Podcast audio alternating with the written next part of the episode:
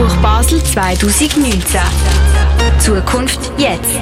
Das internationale Literaturfestival mit Autorinnen und Autoren aus der ganzen Welt auf Radio X. Als ich durch das jährige Buch Basel Programm geschaut habe, ist mir eine Veranstaltung besonders aufgefallen. Und das vor allem wegen dem Namen. Literarisches Speed Dating heißt das Ganze und findet am 2. hier im Clara statt. Und was das genau ist, das hörst du jetzt gerade im Interview von der Lea Hurter mit dem Giuliano Musi und der Anna Stern. Wir haben uns im Vorfeld selbstverständlich mit beiden schon mal befasst und hören jetzt vor dem Interview noch beide Autoren und Autorinnenporträts. Radio X. Zwei Tage live an der Buch Basel. Giuliano Musio. Giuliano Musio wurde 1977 in der Nähe von Bern geboren. Er studierte Germanistik und Anglistik und publizierte bisher in Anthologien und Literaturzeitschriften wie Manuskripte und Entwürfe. Am Open Mic in Berlin las er in der Endrunde und erhielt für seine Texte mehrere Preise und Stipendien. Neben seinem Job als Kellner und dem Schreiben ist er als Korrektor bei der Neuen Zürcher Zeitung tätig. 2015 wurde sein erster Roman Scheinwerfen veröffentlicht. 2016 gewann er das Berner Schreibstipendium für das Romanprojekt Wirbellos. Buch Basel live. Anna Stern Anna Stern wurde 1990 in Rorschach geboren. Sie studierte Umweltwissenschaften an der ETH Zürich. 2014 erschien ihr erster Roman unter dem Titel Schneestill. Neben ihrem literarischen Schreiben doktoriert Anna Stern am Institut für integrative Biologie an der ETH Zürich. 2018 wurde sie an den Klagenfurter Literaturtagen mit dem Dreisat-Preis ausgezeichnet. Zudem gewann sie den Förderpreis der St. Gallischen Kulturstiftung. Heute lebt und arbeitet Anna Stern in Zürich. Mit ihrem diesjährigen Buch Wild wie die Welle des Meeres wirkt sie am Speeddating der Buch Basel mit. Giuliano Musio und Anna Stern, ich begrüße euch ganz herzlich hier bei uns in der Clara. Ihr habt beide einen Roman geschrieben, Giuliano, du, die Roman heißt Wirbellos und Anna Stern, deine Wild, die Welle, Wild wie die Welle des Meeres. Ihr macht unter anderem am literarischen Speeddating mit, wo jetzt hier auch in der Clara stattfindet in zwei Stunden.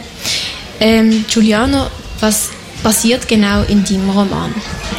Im Roman? Ähm, ja, es geht äh, natürlich um wirbellose Tiere, wie der Titel schon sagt, und auch um rückgratlose Menschen. Also meine Hauptfigur ist ein Feigling. Und das Feigsein, das hängt auch stark mit dem Thema vom Lügen zusammen. Meine Hauptfigur kann ursprünglich als Kind und als Jugendlicher nicht lügen. Und das bringt ihn immer wieder in Schwierigkeiten und dann fasst dann er einmal den Entschluss, dass er das Lügen jetzt lernen will. Schafft es nachher auch und dafür Probleme dann eigentlich erst richtig an. Und ähm, das Lügen, das ist auch im, im Schauplatz vom Roman angelegt. Er spielt in Bern, aber es ist ein Bern, wo am Mittelmeer liegt, Mittelmeerküste. Also das, das Lügenthema ist in Figur, es ist im Schauplatz und es ist auch in Erzählstruktur, weil ich mich auch bemüht habe, den Leser oder die Leserin immer wieder in die Reihe zu führen. Du hast mit dem Roman das Berner Schreibstipendium gewonnen. Ist denn das ein grösseres Projekt gewesen? Äh, ja, selbstverständlich, ja. Ich bin schon ein paar Jahre dran gehockt und ähm, das lässt sich auch nicht äh, in kurzer Zeit schreiben. Ich war sehr froh um das Stipendium, nicht nur vor der Zeit, was mir gegeben hat, sondern auch vom Selbstbewusstsein, das ich durch das habe bekommen, weil ich mit dem im Rücken mich eher getraut habe, bei Leuten anzuklopfen und, und äh, für Recherche anzuklopfen und, äh, und Fragen zu stellen, Leute zu interviewen. Und insofern hat mir das sehr viel gebracht. Und Anna Stern, du hast die Roman Wild wie die Wellen des Meeres geschrieben. Um was geht es in deinem Roman? Es geht um die Beziehung zwischen der Ava Garcia und dem Paul Faber.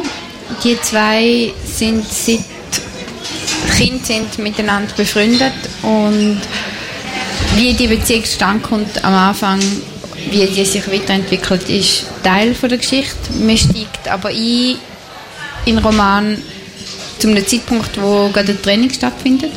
Und von dem Zeitpunkt an begleitet man die Ava in die Zukunft voraus, wie sie versucht, in Schottland sich ähm, ein neues, unabhängiges Leben aufzubauen. Und gleichzeitig erfahrt man von Paul seiner Seite, wie die Beziehung eigentlich zustande gekommen ist. Also das wird rückwirkend erzählt. Und ähm, es geht eigentlich auch darum, also das Problem, das Ava eigentlich mit dieser Beziehung auch hat, ist, wie gehe ich mit einer Erinnerung um? Wie gehe ich damit um, dass das, was ich mich daran erinnere, vielleicht gar nicht so passiert ist? Und wenn ich lerne, dass die Wahrheit über die Vergangenheit eine andere ist, wie dass ich sie geglaubt habe, ist dann mein ganzes Selbstbild eigentlich falsch. Wir, das klingt schon mal sehr spannend und wir werden nachher auch einen kurzen Abschnitt von euch hören. Doch zuerst würde ich sehr gerne wissen, weil ihr ja für das literarische Speeddating eingeladen worden sind. Anna, kannst du uns vielleicht kurz erzählen, was ist denn das genau? Es geht so, dass an der gleichen Veranstaltung vier Autoren, vier? Ja, vier oder fünf Autoren auftreten und das Publikum ähm, wechselt eigentlich in relativ kurzen Viertelstundentakt vom einen Autor zum nächsten. Und ähm, die Autoren lesen dann eigentlich von einem wechselnden Publikum. Und das Publikum hat eine Gelegenheit, um in kurzer Zeit äh, viele neue Autoren kennenzulernen und Geschichten reinzulassen. Juliana, was erhoffst du dir durch das Speed-Dating? Ja, ähm, für mich ist es natürlich schon etwas anderes, jetzt äh, so eine Lesung als, als eine ganz gewöhnliche und ich habe meine Textstellen ähm, anders ausgelesen.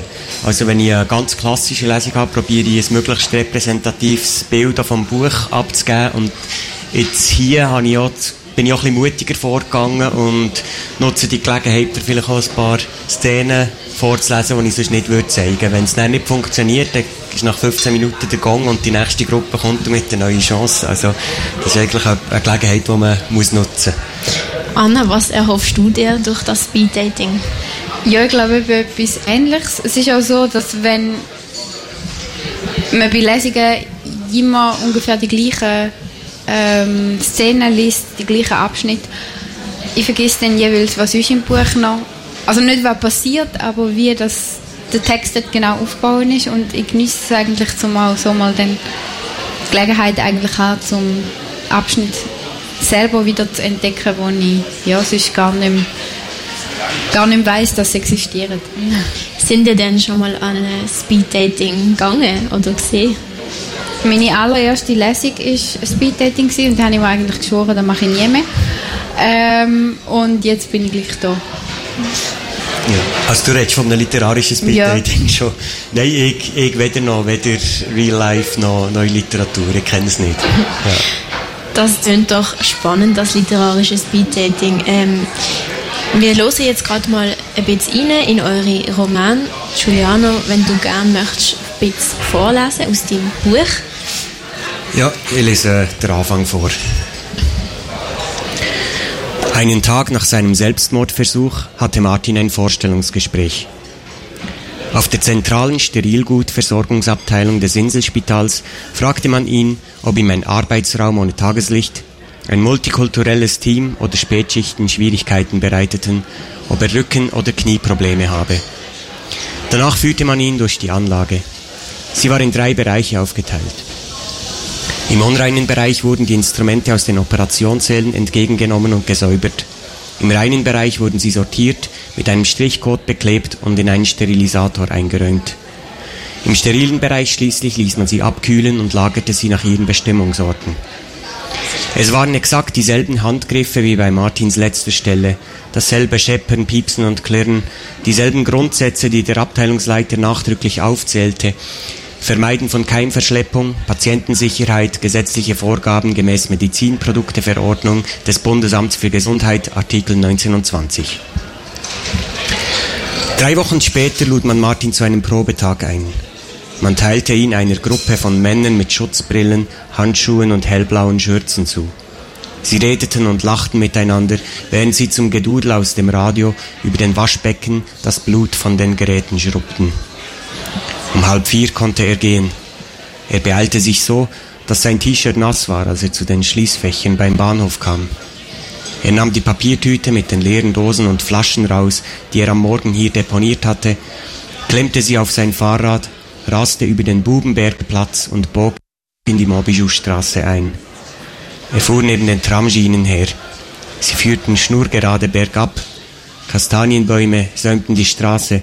Eine Möwe schrie. Martin schaute hoch. Ein ganzer Schwarm flog über ihn, segelte bis zu den hintersten Baumkronen, deren Zwischenraum einen schmalen, dunkelblauen Streifen unter dem Himmel preisgab. Martin fixierte dieses Blau, bis er wieder abbog. Bei der Müllsammelstelle stieg er vom Rad. Mit der Tüte in der Hand ging er zwischen den Behältern hin und her, las die Aufschriften durch, obwohl sie ihn nicht interessierten. Alu, Papier, braunes, grünes, weißes Glas und behielt doch die ganze Zeit die Straßenecke mit den Garagen im Auge, um die Valerie jeweils bog. Dienstags und Mittwochs zwischen 11 und 9 Minuten vor 5, donnerstags zwischen 20 und 22 Minuten nach 7. Martin warf nur dann etwas in einen Behälter, wenn er sich beobachtet fühlte so oft wie er hierher kam, musste er sparsam mit seinem Müll umgehen. Danke vielmals, Giuliano Musio, dass du vor dem Roman Wirbellos vorgelesen hast. Wir hören jetzt gerade noch kurz ein bisschen rein in die Roman Anna Stern, Wild wie die Wellen des Meeres. Der Abend ist warm und obwohl alle Fenster in Paul Fabers Wohnung offen stehen, ist es auch in deren Räumen warm. Paul stellt sich in der Küche ans Fenster und hält nach den Gewitterwolken Ausschau, die laut Wetterdienst das Ende der anhaltenden Hitzewelle bringen. Doch nichts. Die Sonne schwebt als kupferroter Ballon tief am wolkenlosen Himmel über Kaminen und Antennen und Dachterrassen, auf denen Pauls Nachbarn einen weiteren schwülen Sommerabend genießen. Bierflaschen klirren, Stimmen lachen und reden quer, der Geruch nach gegrilltem Fleisch hängt schwer zwischen den Häusern. Paul dreht sich um und geht zum Kühlschrank. Er nimmt ein Bier heraus, öffnet die Flasche und trinkt. In Gedanken nicht hier. Er stellt die Flasche auf den Küchentisch, knöpft sich das Hemd auf und streift es sich von den Schultern, hängt es über die Lehne eines Küchenstuhls. Auf dem Tisch steht eine Schale mit Salat, es ist inzwischen zu dunkel im Raum, als dass Paul zwischen Tomaten, roten Zwiebeln und Gurkenstücken unterscheiden könnte. Doch der Feta leuchtet weiß dazwischen hervor und das spärliche Licht, das von draußen hereindringt, bleibt am öligen Schwarz der Oliven kleben. Neben der Schale liegt ein Brotbrett, darauf ein halber Leib und zwei schmale Scheiben dunkles Brot. Das Brot ist etwas trocken. Er war in letzter Zeit kaum zu Hause. Doch für das Auftupfen des Olivenöls wird es gehen.